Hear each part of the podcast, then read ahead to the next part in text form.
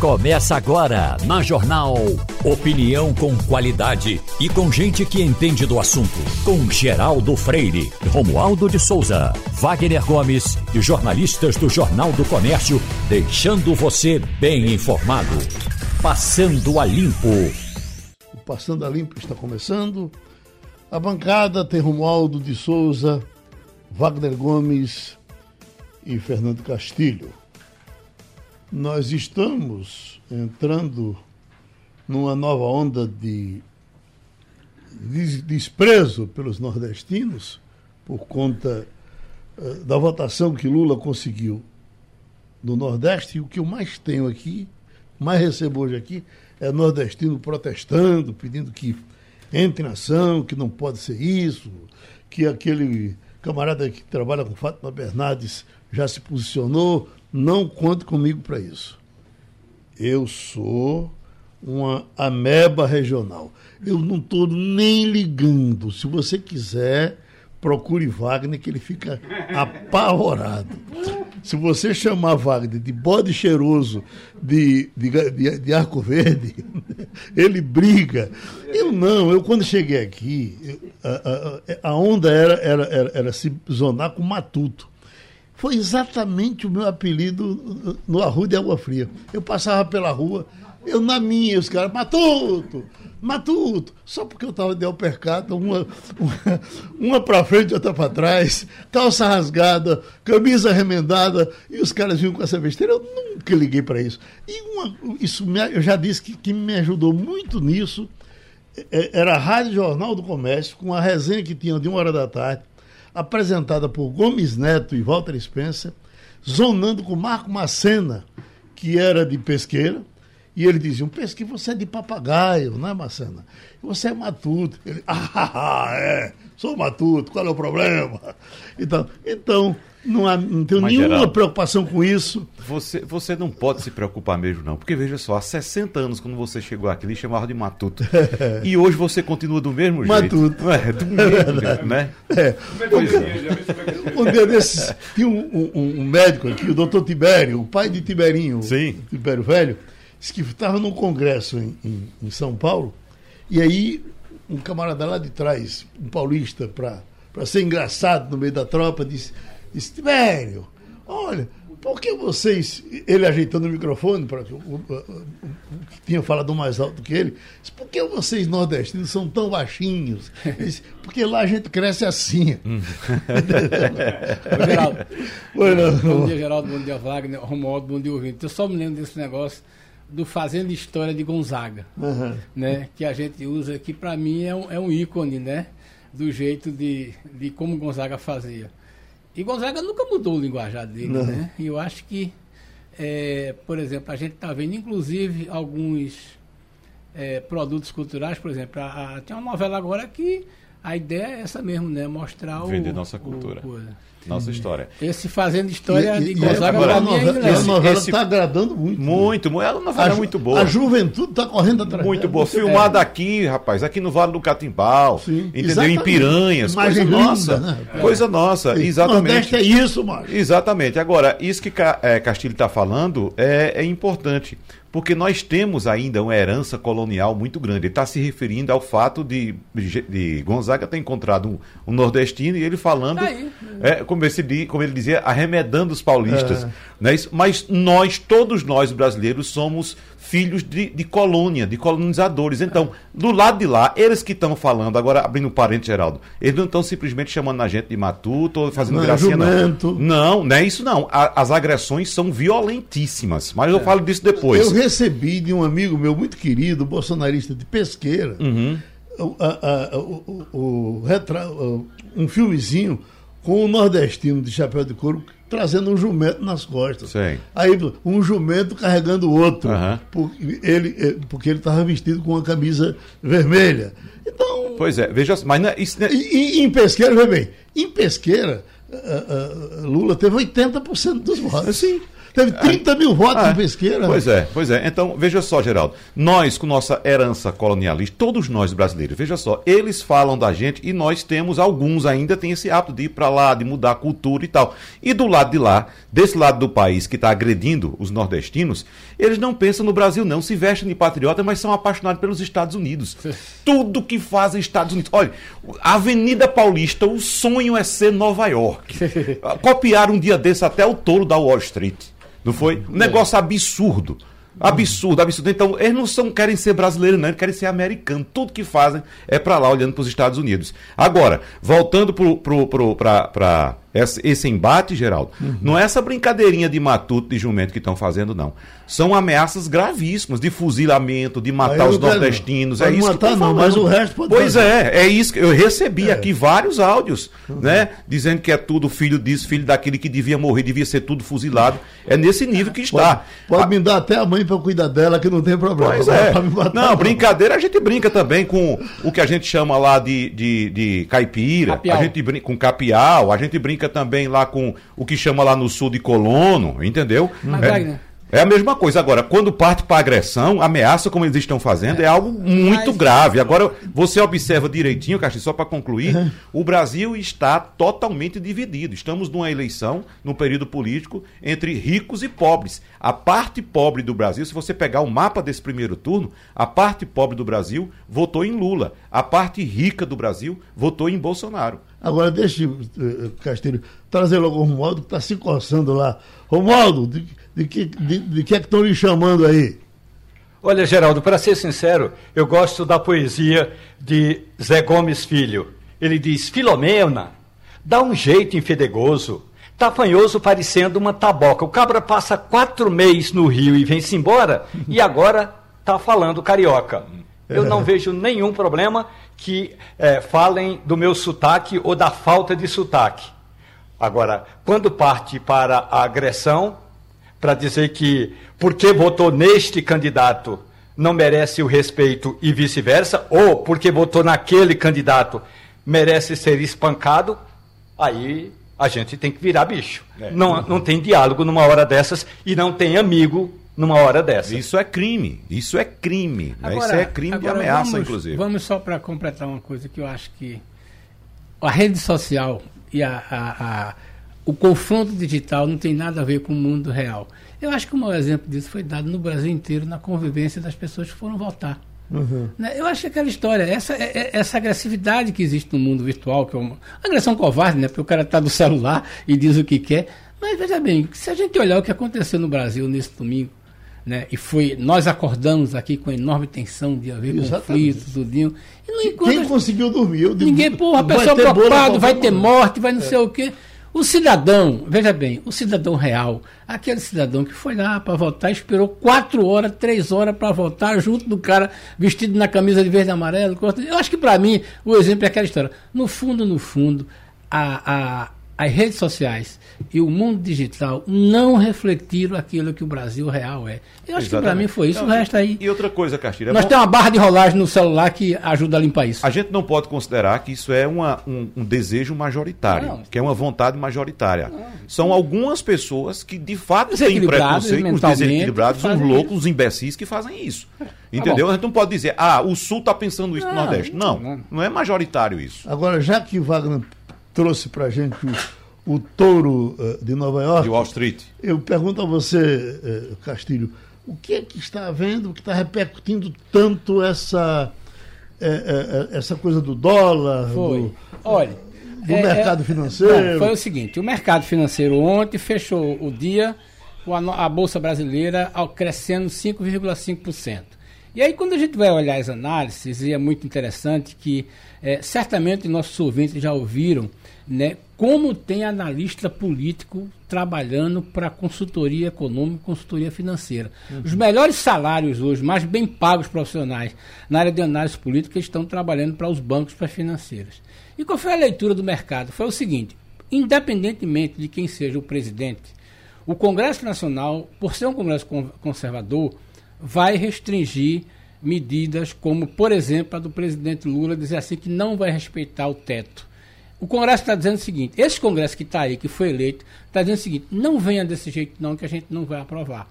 Porque, como ele é majoritariamente conservador, ele vai estar tá mais alinhado com as pautas liberais, com as pautas de controle de gasto. Então, a leitura que o mercado financeiro foi disso é o seguinte: olha, se o Bolsonaro for eleito, né, isso não tem uma preocupação, porque isso já não é uma preocupação dele, dessa questão de estourar teto.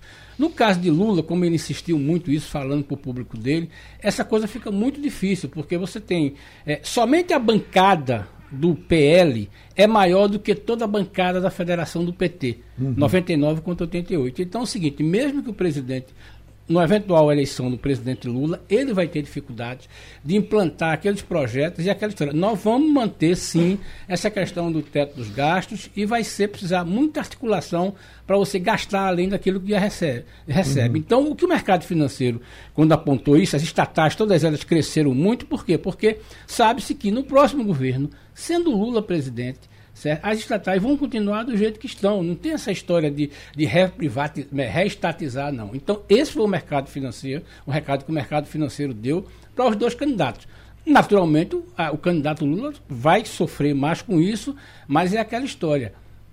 Bolsonaro teve uma performance no primeiro turno, a partir dos senadores que ele foi eleito, deputados, que é um assunto mais para a política, muito forte e, e, se, ele, se ele é eleito ou se ele é derrotado na, na eleição do segundo turno, a bancada bolsonarista e a bancada que foi eleita, inclusive senadores, é muito forte para impedir qualquer coisa que isso não seja o controle de público do, do Só resumindo, Agora, além da, da, da, de, de reestatização ser uma coisa meio, meio burra. É. E, e, e, não há nenhuma dúvida que se Lula falou disso alguma vez, foi da boca para fora. Foi, foi, porque foi. quando ele entrou para presidente da República, fez isso. pegou tudo é. estatizado e deu graças a Deus. E ainda privatizou. E deu é. graças a Deus. E privatizou é, e só também. para completar, Romualdo pode até nos ajudar. Continuou no mesmo ritmo. No mesmo ritmo. E Romualdo pode nos ajudar. Veja bem, a, perfor...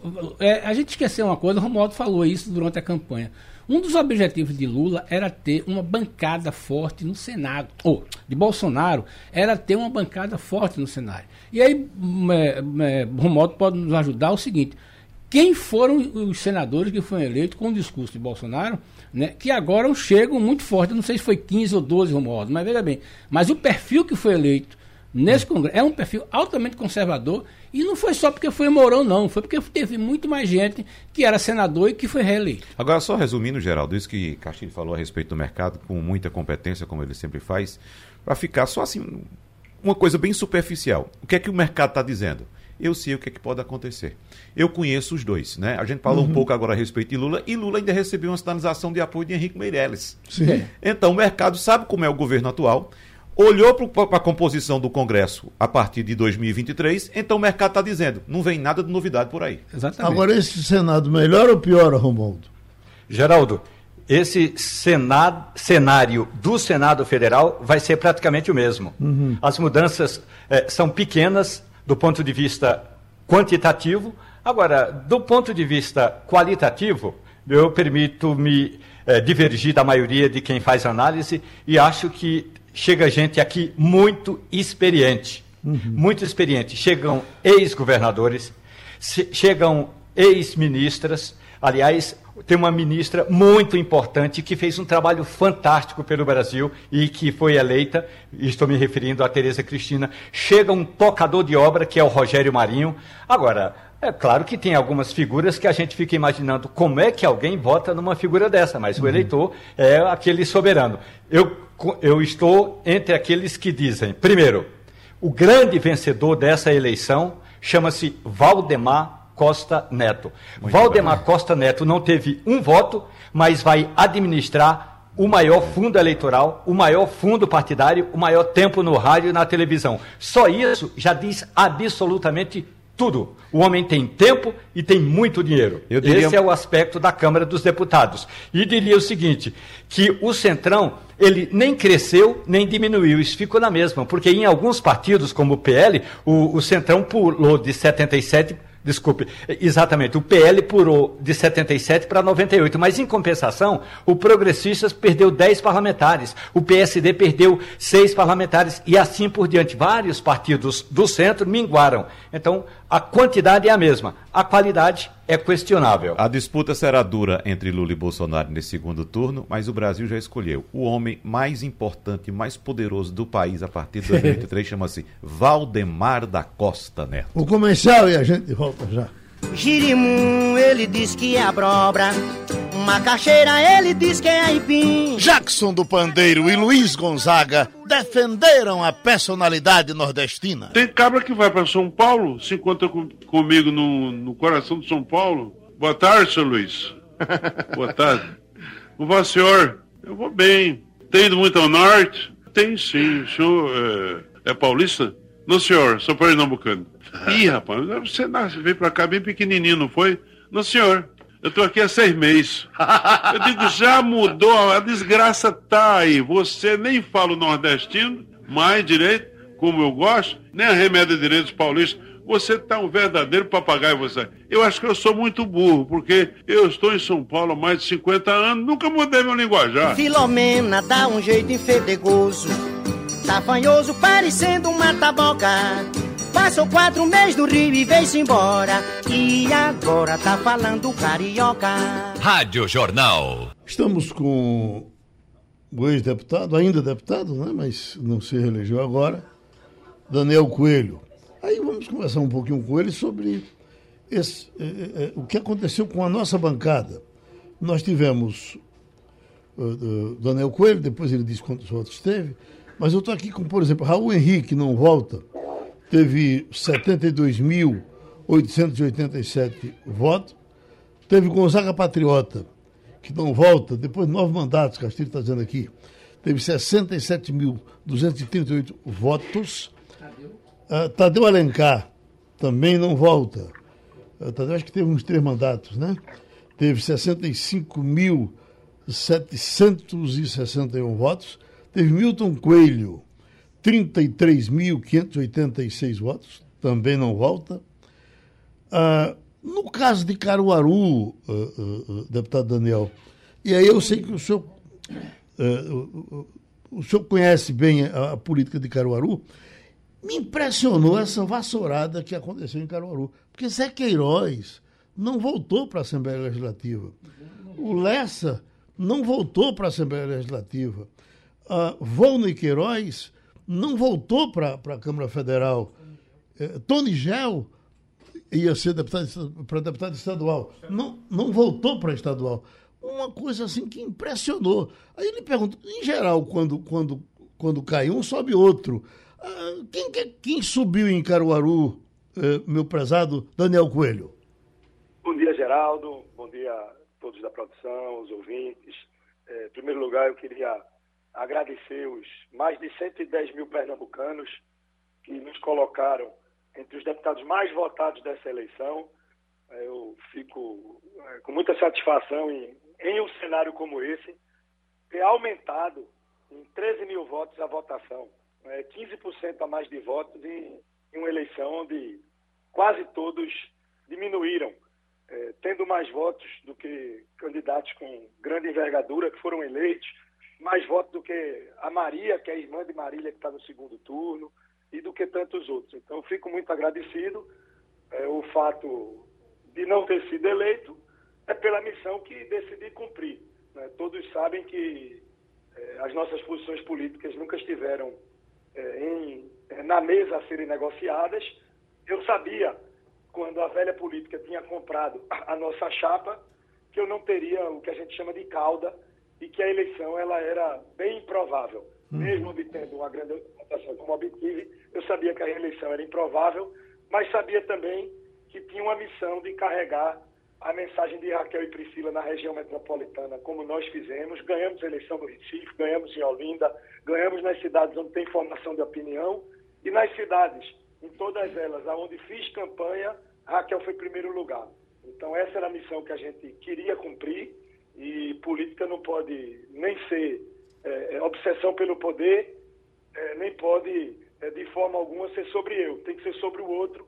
E eu tenho certeza que cumpri o meu papel aqui em Pernambuco em cinco mandatos e, e, e saio do mandato é, com a sensação de que é, vou conseguir o que talvez seja o maior objetivo: ver Pernambuco livre dessa oligarquia familiar dos arrais que tem destruído o estado de Pernambuco e transformado Pernambuco num estado extremamente pobre. Ô, deputado, é, especific... quer, Oi, quer, quer, Caruaru, quer, repetir, Caruaru, quer repetir sua votação, por gentileza? 100 mil foi? 110.500 e alguma coisa. Ah, pegou uma suplência, primeira, segunda, terceira? Não, não. Eu sou, a partir de fevereiro, um cidadão livre e desempregado, mas que vai estar semeando bem a tolerância, os valores corretos do cristianismo, que é o do abraçar os irmãos e fazer pelo outro. Hum. Né? Agora, Isso, Caruaru, estarei- Caruaru, o que foi que aconteceu, deputado? Olha, Caruaru foi uma série de fatores, fatores de chapa, eh, divisões políticas, eh, enormes coincidências, um cansaço de algumas lideranças locais que têm uma bela história, mas que talvez uma história que está chegando ao fim. Então, acho que é muito mais uma, uma coincidência de fatores do que dizer que tem um motivo específico. né? Essa grande divisão tinha um número muito grande de deputados presentes no município e terminou acontecendo isso. Mas Caruaru pode ter perdido em representação no parlamento, mas vai ganhar uma governadora de Caruaru. Então, eh, acho que nessa troca o povo de Caruaru está muito satisfeito, porque hoje, eh, depois que a gente passou pelo pior, eu não tenho nenhuma dúvida de que Raquel será eleita. Deixa eu- É, é um... Oi, diga, diga, Geraldo. Tenha cuidado com a gente, que a gente. Que é, é, a gente, é, nós, nós estamos é, sob a lei eleitoral, talvez já, né? Viu? É. Tá Peço certo? perdão se, se tiver alguma limitação. É, exa- Nós temos limitações, certo. Se eu chamar Romualdo, pois não, Romualdo. Deputado, muito bom dia para o senhor. Uma questão importante é para onde é, vão caminhar os políticos pernambucanos, eu não diria agora no segundo turno, mas, deputado, a bancada de Pernambuco, e eu já dizia isso faz um bom tempo, sempre foi referência nacional, deputado, de se reunir, principalmente na época de elaboração do orçamento da União, e quase sempre ter um consenso para apresentar projetos que sejam de fato de interesse da região. O senhor acredita que com esse novo quadro que já está pintado do novo legislativo, é, essa bancada pernambucana vai continuar unida desse jeito? E aí é sempre bom lembrar, não é, deputado Daniel Coelho? É o jogo, o jogo que está na regra. A regra diz que pode ser, e é fato, que alguns dos parlamentares que foram eleitos tiveram menos votos que o senhor. Mas a regra diz que isso é possível. Sim, sem dúvida, Romualdo. Não tem choro de perdedor, não tem nada disso. Eu estou, como disse, com a alma muito leve, muito tranquila, cabeça erguida. eh, sete vezes seguidas, e esse ano eu vou completar de novo para fazer os oito. Melhor deputado de Pernambuco. Eh, não enriqueci na política, nunca peguei um centavo de dinheiro público e cumpri minha missão. Só fiz o bem, espalhei o bem. Eh, não quero desejar o mal aos eleitos. né? Quem sou eu aqui para dizer que os escolhidos pelo povo não farão um bom trabalho? Eu espero que eles faram- façam um bom trabalho, que eles nos representem. né? Eu sou pernambucano, construí minha vida aqui, minha, vi- minha família constrói a vida aqui. Ninguém na minha família tem cargo comissionado, depende de política, a gente trabalha, a gente gera emprego. É, então a vida segue. Eu espero que os eleitos eles cumpram com a expectativa do povo. É isso que a gente pode esperar. Eu acho que não cabe a mim, que não fui eleito, ficar dizendo que os eleitos não têm qualidade. É o julgamento do povo. Eu, eu vou estar ajudando aonde tiver, é, na política ou não necessariamente não. né? Mas é, com certeza, Romualdo, eu prefiro não estar eleito e ter ficado ao, ao lado de um palanque de pessoas sérias, eh, de não ter eh, apelado para essa falsa guerra cultural, defendendo valores que vão de encontro à defesa da vida, da ciência. Eu estou muito tranquilo. né? Eu espero que os novos eleitos façam um bom mandato. E como cidadão, né, não mais como deputado, eh, estarei cobrando, fiscalizando, que eu acho que esse é o nosso papel. Mas acho que a gente vai ter uma missão muito grande ainda, porque eh, eu sinto que Pernambuco eh, ele vai entrar no novo momento e a gente vai sair dessa estagnação e desse atraso para um novo tempo. Eu vou estar eh, não mais em Brasília a partir de fevereiro, mas até janeiro vou cumprir o mandato com a mesma dignidade do primeiro dia até o último, mas a partir de fevereiro estarei mais presente aqui no nosso estado para a gente começar esse novo tempo que Pernambuco precisa. Você sabe que tinha uma candidata que dizia: Nós defendemos a água mineral, eles defendem a maconha. Eu só pensava em você, né? Mas, e, e vou, viu, Geraldo? Oi. Todo, deixar essa mensagem. Até o último dia desse mandato, vou brigar pela cannabis medicinal, pelo que chamam de maconha, é e é tão importante para tantas famílias. Né? Disse no Congresso e não me arrependo. Posso até ter perdido a eleição por conta dessas pautas, uhum. mas a defesa da vida está em primeiro lugar e vou defender até o último dia que se regulamenta a cannabis medicinal, esse remédio tão importante para milhares e milhares de famílias brasileiras. Né? A gente espera que Brasil afora eh, a gente tenha parlamentares que tenham sido eleitos com essa pauta da defesa da regulamentação da cannabis medicinal, né, que a gente realmente não continue vivendo no tempo das trevas, onde uma pessoa é negada a ela o direito de um tratamento por conta do populismo eleitoral né, de alguns aí que acham que disso o mais importante é fazer uma pauta para votos do que salvar uma família, salvar uma vida. Pronto, uh, Wagner? É, rapidinho, deputado, veja só, o senhor conhece muito bem o Congresso Nacional, essa legislatura atual, mas não precisa citar nomes. Nós sabemos que alguns, alguns atores que foram eleitos agora, nós sabemos as tendências dele, ou conservadores à direita, ou progressistas à esquerda. Mas de uma maneira geral, deputado Daniel Coelho, esse centrão que vai continuar mandando nos destinos do país por mais quatro anos, pelo, pelo que o senhor entende, ele tem uma tendência de fato conservadora ou dança conforme a música?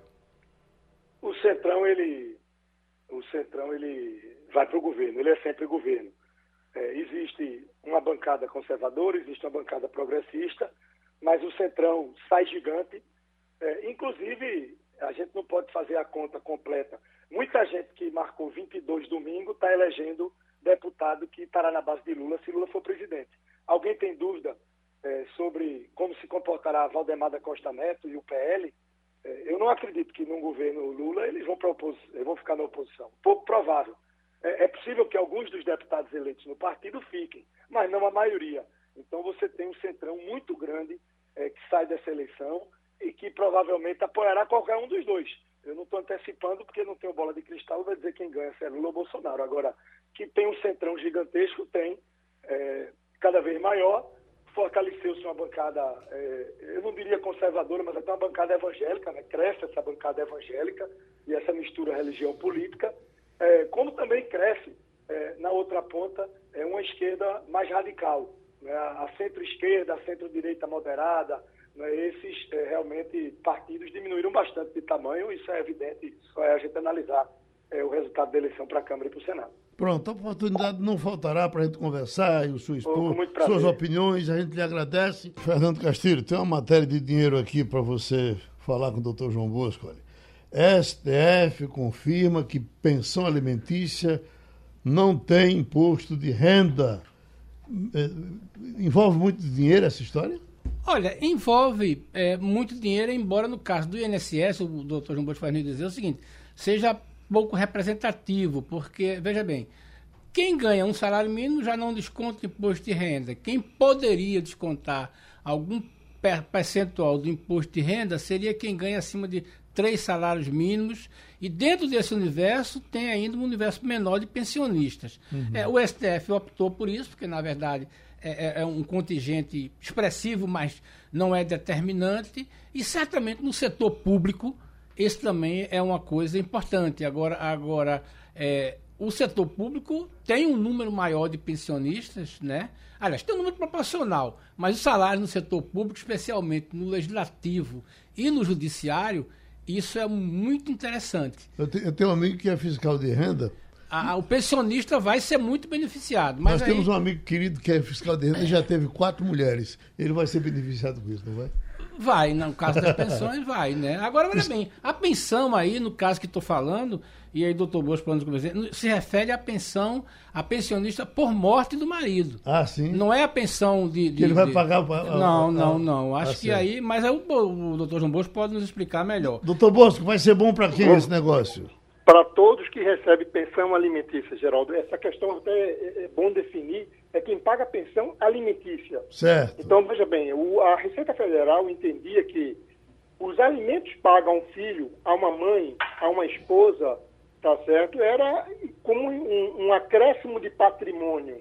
Uhum. Entendeu? Então, automaticamente, ele bitributava esses alimentos eu, na fonte quando o pagador recebia e quando o filho recebia. Ora, se o filho, meu filho mora comigo, eu pago a despesa dele. Mas a partir do momento que ele entra com ação de alimentos, eu arrumo um sócio que é o Estado. O Estado passa também a receber a pensão alimentícia em cima de 28% dos alimentos. Então, isso vem uma correção importantíssima há muitos anos, por quem paga acima de R$ 28.600, quem recebe alimentos acima de R$ 28.600, paga imposto de renda. Por exemplo, Geraldo, vou dar um exemplo você. Uhum. Você tem a sua irmã que você paga um plano de saúde dela de 4 mil e poucos reais. Sei. Você agora pode ingressar com um processo na justiça e declarar a verdade que você paga esses alimentos, que você terá o benefício de, de, de, desse valor que se paga do imposto de renda ser, ser abatido. Então, vem umas correções. Aquele menino L Safadão, que uhum. paga mais de 40 mil reais de alimentos para o filho. Aí tem duas situações diferentes. Veja que maluquice. Uhum. É, o filho dele agora vai receber tudo que, que pagou nos últimos cinco anos, vai entrar na justiça contra a União para receber todo esse imposto cobrado indevidamente dos últimos cinco anos, como o Hélio Safadão pode entrar com uma ação na justiça pedindo para reduzir, pois se o filho dele vivia com o valor de 40 mil menos 27,5%, ele agora, esse 27,5% que não vai mais ser pago de imposto, vai beneficiar muito mais esse filho. Então, os pais que pagam alimentos acima dessa média de R$ 28.600, Geraldo, vai se beneficiar sim, que pode inclusive ingressar com ação revisional de alimentos. E os filhos que receberam, os pais que receberam, os avós que receberam, podem sim ir na justiça contra a União, buscar todo esse imposto dos últimos cinco anos pago indevidamente. Uhum. Então, no caso do, do, do, plano de saúde de minha irmã, o senhor já está contratado, eu já vou preparar a procuração, tá certo? Ok, Geraldo. Geraldo. A gente abraça, a, a gente abraça o, o, o, nosso estimado advogado João Bosco Albuquerque, vai para o comercial e traz essa informação, Romualdo, que está passando agora, antes do comercial. Está uh, uma solenidade acontecendo, aqui no telão a gente está vendo. Uh, Zema declara o meu apoio à candidatura de Bolsonaro. Romeu Zema, o governador uh, de Minas Gerais. Isso é novidade, Romualdo? Não, não é novidade, é ao contrário. Romeu Zema já havia ensaiado eh, esse discurso antes mesmo das eleições. Aliás, a questão toda em Minas Gerais é a seguinte: o ex-presidente Lula eh, chegou a conversar com Romeu Zema e conversou mais com Calil. Calil perdeu, Calil vai dar apoio à candidatura do ex-presidente Lula. Mas esse apoio de Zema a Bolsonaro não é novidade. Ontem mesmo o presidente do Congresso Nacional, Geraldo, o senador Rodrigo Pacheco, que também é de Minas Gerais, afirmou que Minas vai estar dividida. Vamos ver como é que estarão também os parlamentares, e esse é um assunto para mais tarde, Geraldo. Um comentário rápido a respeito de Minas Gerais, Geraldo. Vamos saber qual é a capacidade de fato de transferência de voto do governador Romeu Zema, porque você lembra muito bem, em 2014 Aécio Neves disputou a eleição contra Dilma Rousseff, ele tinha sido governador, tinha a máquina do PSDB, hum. tinha apoio dentro do Estado e perdeu para Dilma. Muito bem avaliado, inclusive. Muito bem avaliado. De repente aconteceu E com o PSDB, que na época tinha hum, força, é. era um partido bem estruturado e perdeu. Em 2020, ah, 2020 não, 2018, a mesma coisa. O, o Estado de Minas Gerais deu vitória ao PT. Uhum. Não é isso? A Haddad ganhou lá, mesmo com o, o, o, o, Estado tendo uma tendência de votar no, no governador, no presidente Bolsonaro.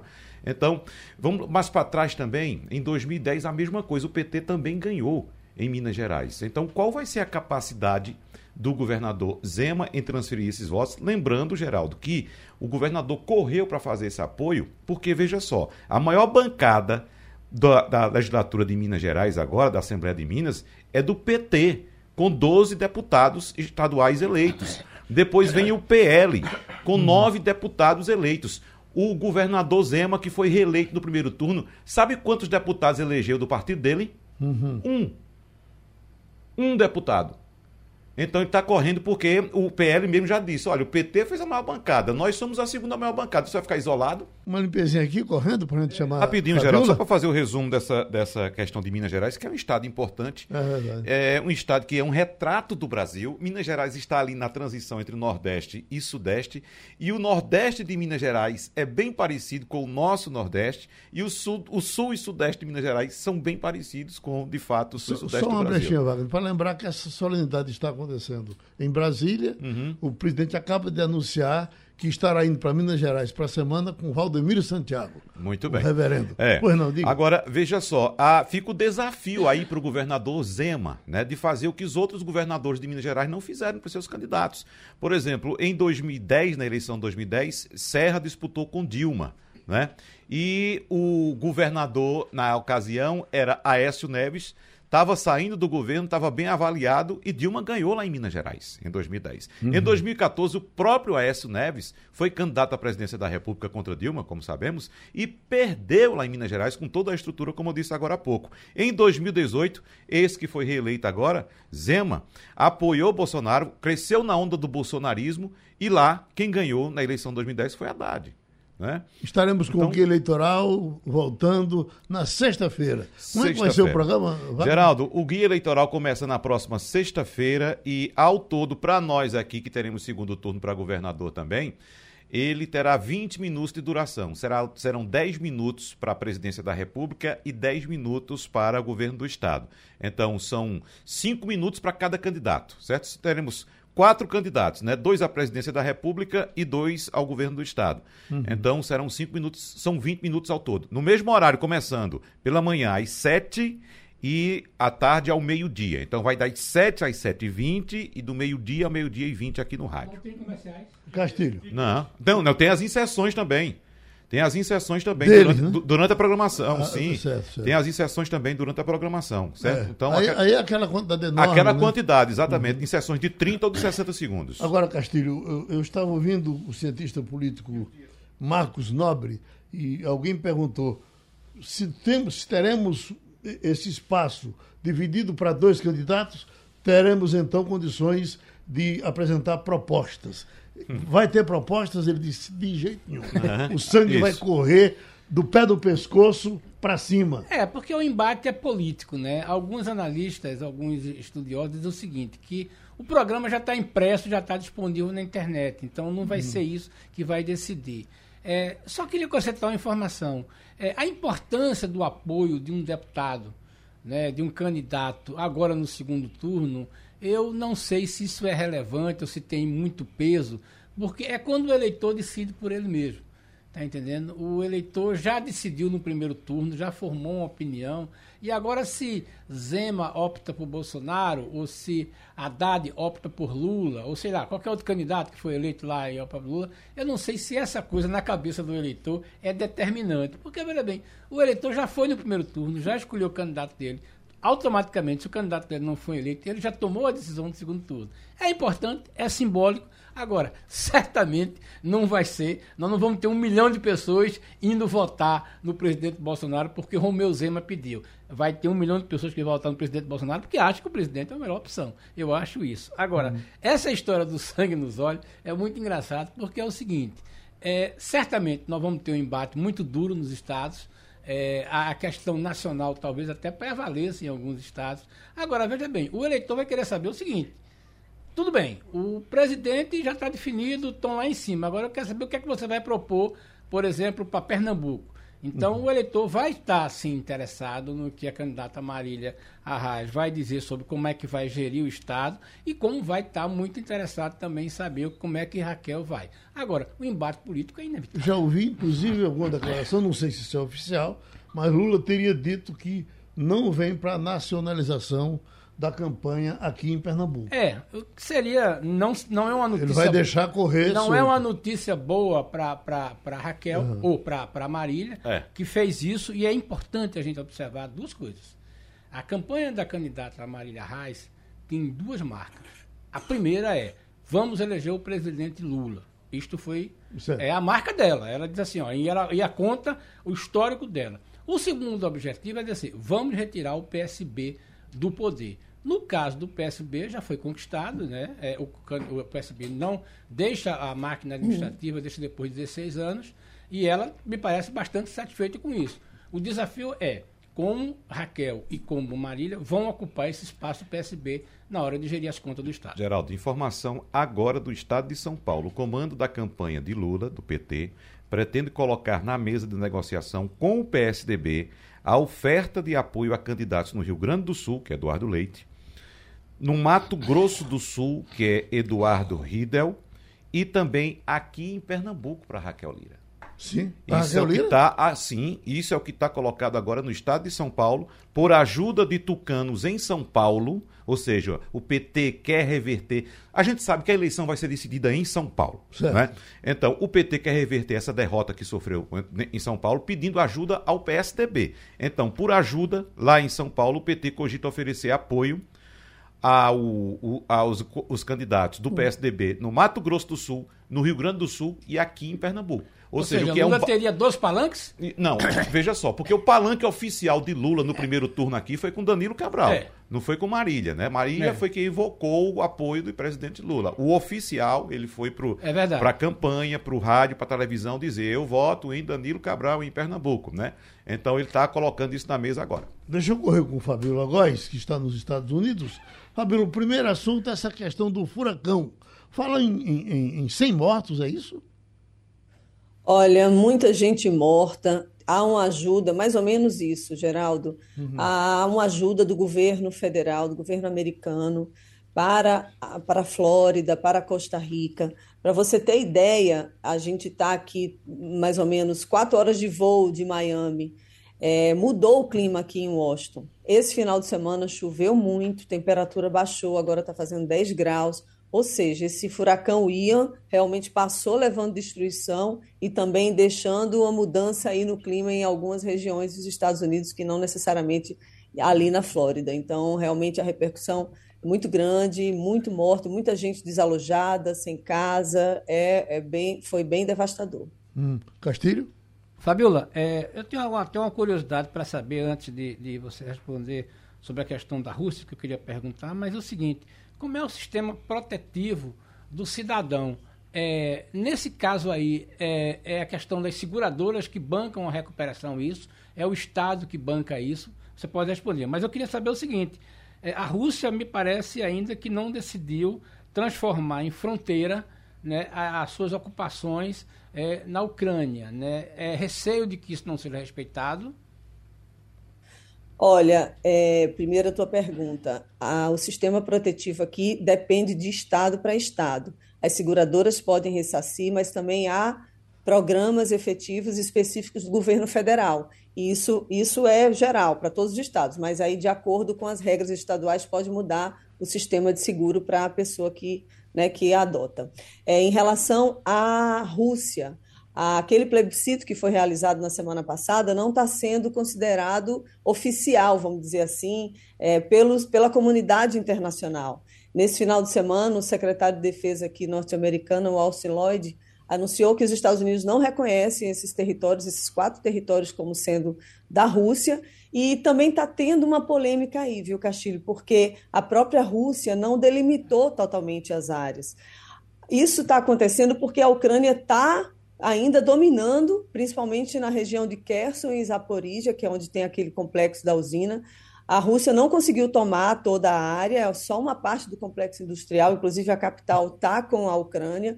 Então, eles meio que estão dando uma desculpa aí, ah, a gente não delimitou as áreas que serão é, demarcadas como da Rússia. E isso vai ficar sob responsabilidade da própria população que decidiu que quer é que essa anexação seja feita pela Rússia. Lembrando que mais de 91%, em algumas áreas, 95%, aprovaram essa anexação, mas está sendo muito mal vista na comunidade internacional, continua tendo bate-boca entre o presidente Zelensky, é, o Putin fez um anúncio né, na sexta-feira enorme, chamando a população, celebrando a vitória né, nessas áreas, né, pela, pela, é, é para que eles tomassem né, de volta essas áreas, mas pegou muito mal e está de novo aquela discussão de uso de arma nuclear. Os Estados Unidos estão se preparando aqui, em caso haja algum ataque com arma nuclear, eles também vão reagir. Obviamente, não anunciaram de que forma isso vai ser feito, estão observando, mas não descartaram completamente essa possibilidade. É, tem, inclusive, entrevista com milionários russos, né, que são contra agora, eram amigos de Putin, são contra, e eles falam abertamente da capacidade de Putin, sim, de usar uma arma nuclear. Uhum. Romualdo de Souza. Fabiola Góes, bom dia para você. Na casa de Trump, o ex-presidente abriu um Moe Chandon. E o, comemorando a, a performance do presidente do Brasil, Jair Messias. E no Palácio, eh, na Casa Branca, o que disse o governo de Joe Biden? Bom dia, Romualdo. Ah, o governo de Joe Biden se pronunciou por meio da porta-voz, a Karine Jean-Pierre, e ela disse que as informações que chegaram até agora, né, que indicam que o primeiro turno foi conduzido de maneira livre, justa, transparente e crível, com todas as instituições relevantes operando de acordo com suas funções constitucionais. O que, que tem acontecido? O Congresso americano está pressionando muito o governo americano para reconhecer ah, o resultado das eleições assim que for noticiado com medo de uma possível tentativa aí de um golpe né, em, em, torno do que vem falando né, o Bolsonaro, incitando, dizendo que as urnas não são confiáveis, enfim. É, o, então, houve uma pressão dos congressistas, o governo americano está se posicionando. Agora, aqui em Washington, as eleições foram extremamente tranquilas, eu fui mesária, acompanhei todo o processo, cheguei sete horas da manhã, saí quase sete horas da noite, muita gente votando. Houve uma mobilização grande aqui de, de apoiadores do, governo, do presidente Bolsonaro para ir voltar, votar. Recebi muitos brasileiros, eu fiquei muito impressionada com isso, que nunca tinham votado pela primeira vez, pessoas que moram aqui há 35 anos, 40 anos, e que não tinham utilizado esse direito constitucional de votar. Então, a maioria dessa, dessa população, que, né, que nunca tinha votado, parecia ali que ia votar no ex-presidente, no presidente Bolsonaro, porque estavam vestindo é, camisas com o nome dele, enfim. Mas é uma, houve uma repercussão, obviamente, internacional sobre as eleições no Brasil. The Washington Post, New York Times, contando das diferenças dos institutos de pesquisa com o resultado, né? E alguns jornais dizem que o, o ex-presidente Lula teve uma derrota, vamos dizer assim, porque poderia ter tido um resultado muito maior e que foi uma grande surpresa o presidente Bolsonaro ter o resultado que ele teve. Aqui, lembrando que aqui nos Estados Unidos o Lula teve um melhor desempenho. Agora, em algumas áreas, por exemplo, como Miami, Bolsonaro teve mais de 70, 75% dos votos da população votando nele. Né? Então, é, mas algumas áreas, por exemplo, Washington, Chicago, a maioria votou no ex-presidente Lula. Então, os países têm aí observado que os Estados Unidos está todo mundo de olho nas eleições e agora se preparar para o segundo turno. Oi, Wagner. A gente olha para as eleições aqui por um futuro bem próximo, Fabiola, e evidentemente olha no retrovisor, lembrando das eleições aí nos Estados Unidos também das consequências, né? Por falar nisso, eu queria que você atualizasse a nossa audiência a respeito do processo uh, com aquela, sobre aquela milícia que invadiu, a milícia armada que invadiu o Capitólio, uh, tentando impedir a posse do presidente Joe Biden. É isso mesmo. Olha, Wagner, ontem o líder da milícia de extrema direita, Wolf Keepers, o nome dele é Stuart Rhodes, ele é um especialista em direito constitucional, veja bem, é ex é, militar também aqui nos Estados Unidos e ele está sendo acusado de conspiração sediosa. O que, que é isso, conspiração sediosa? É uma é quando duas ou mais pessoas se reúnem para conspirar e derrubar, destruir pela força o governo dos Estados Unidos, impedir a, ou atrasar a execução de qualquer lei americana. Então ele pode ser condenado a, a 20 anos de prisão. Junto com ele tem mais outro quatro, quatro integrantes dessa milícia que vai responder esse processo que vai durar mais ou menos umas quatro semanas, até quatro semanas. A defesa dele diz que ele não fez nada mais do que atender os apelos de Donald Trump. Só que acharam conversas telefônicas dele com outros integrantes em que, dois dias depois da eleição, do resultado final da eleição, ele incita os milicianos dele para irem até, virem até aqui Washington e tentar impedir a posse do Joe Biden. Então a situação é bem complicada, os processos aqui correm e a, a imprensa tem acompanhado, a população tem acompanhado todos esses processos, é noticiado, e então esses são os primeiros que vão aí, podem responder por conspiração, estão respondendo por conspiração sediosa, podem ser condenados até 20 anos de prisão por causa disso. Então, é um julgamento que está é uma grande expectativa, porque aí é, vai, mas vai se imaginar o que, que vai acontecer com os outros. São 900, 900 pessoas ao todo respondendo a esse processo. Mais uma participação de Fabiola Góes, a nossa correspondente nos Estados Unidos, e terminou o passado. Só, só uma correçãozinha, Geraldo, rápido. Eu citei agora há pouco é, é, Haddad como vencedor em Minas uhum. Gerais em 2018, mas quem venceu em 2018 em Minas Gerais foi Jair Bolsonaro, no Sei. segundo turno, lá em Minas Gerais. E uma coisa de Dilma aqui que estão dizendo aqui, o que é? Desde hoje, desde que você falou que não sei, não atiçou o pessoal para falar sobre Dilma em Minas. Não, Dilma... que Dilma venceu em Minas, venceu. Sim. Ela perdeu a eleição. Ela perdeu a eleição. Ela venceu. Ela venceu em Minas Gerais. Certo. Entendeu? E é isso que está se discutindo. É, exatamente. Né? Ok, terminou o Passando a Limpo. A Rádio Jornal apresentou opinião com qualidade e com gente que entende do assunto. Passando a Limpo.